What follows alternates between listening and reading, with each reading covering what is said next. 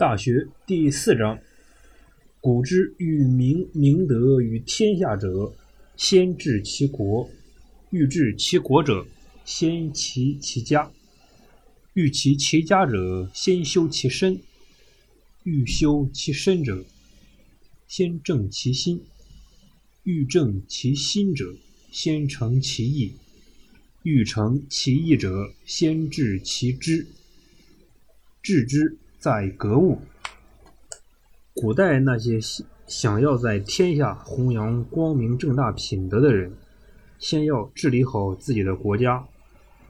要治理好自己的国家，就先要管理好自己的家族。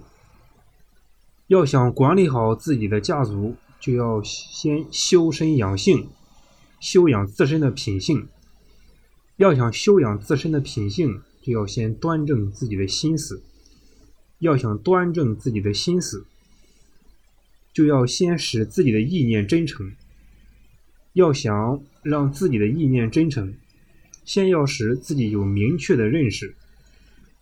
要得到明确的认识，途径在于学习，在于研究万事万物的真理。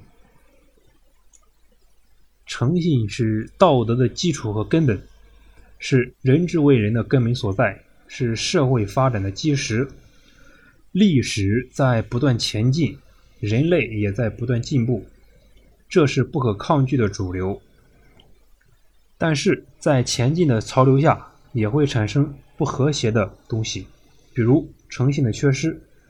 处于后商业时代的人急于聚敛财富，一切唯钱是举，越出了基本的道德底线，欺诈造假。见利忘义，损人利己，这一切随处可见。他对社会造成的伤害，我们应当感同身受。这不仅是一种倒退，更是人性的堕落。我们用楚庄王用人的故事来体悟这一章所阐述的道理。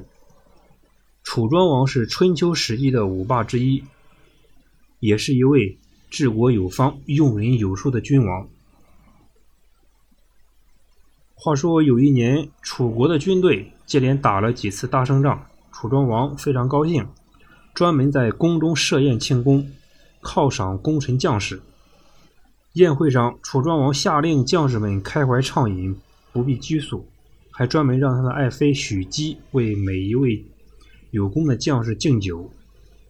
许姬是位绝代美女，她遵照楚庄王的命令。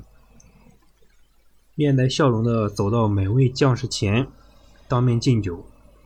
宴会上有一个叫唐娇的壮士，已经喝得酩酊大醉，见许姬飘然如仙的向他走来，以为是仙女下凡。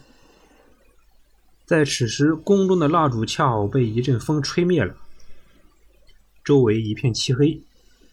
唐娇。便趁此机会，情不自禁地用手去牵许姬的衣服。许姬为拼命挣脱，机智地拔下了唐娇头上的这个帽缨。随后，许姬跑到楚庄王面前告了状：有人想趁黑侮辱我，我顺手拔下了他的帽缨，请大王赶快点上蜡烛，查明此人。这突如其来的事儿，把人们惊得目瞪口呆。大厅里顿时一片寂静，唐娇更是吓得一一身冷汗，猛然间从醉酒中清醒了出来，追悔莫及，只好等着楚庄王处罚。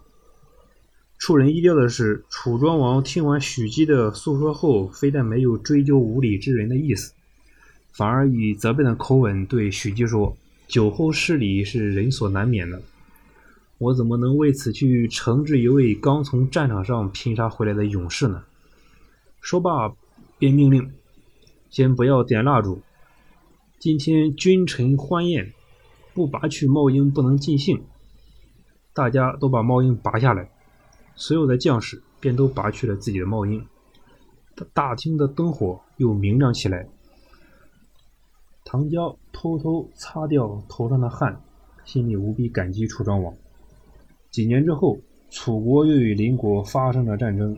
楚庄王亲率三军督战，出发前，唐娇请求带百余人做先路开封。唐娇身先士卒，带领这百余人以一当十，勇猛杀敌，直杀的敌军闻风而逃。楚庄王率领大军紧随其后，长驱直入，大获全胜。战争结束后，楚庄王决定重赏唐娇，唐娇却说：“我受大王的恩典已经很重了。当年宴会上，我对王妃无礼，大王恩待不杀，我就是肝脑涂地也报答不了大王的恩典，还怎敢去领赏呢？”楚庄王听后十分感动。最后还是重重的奖赏了唐娇。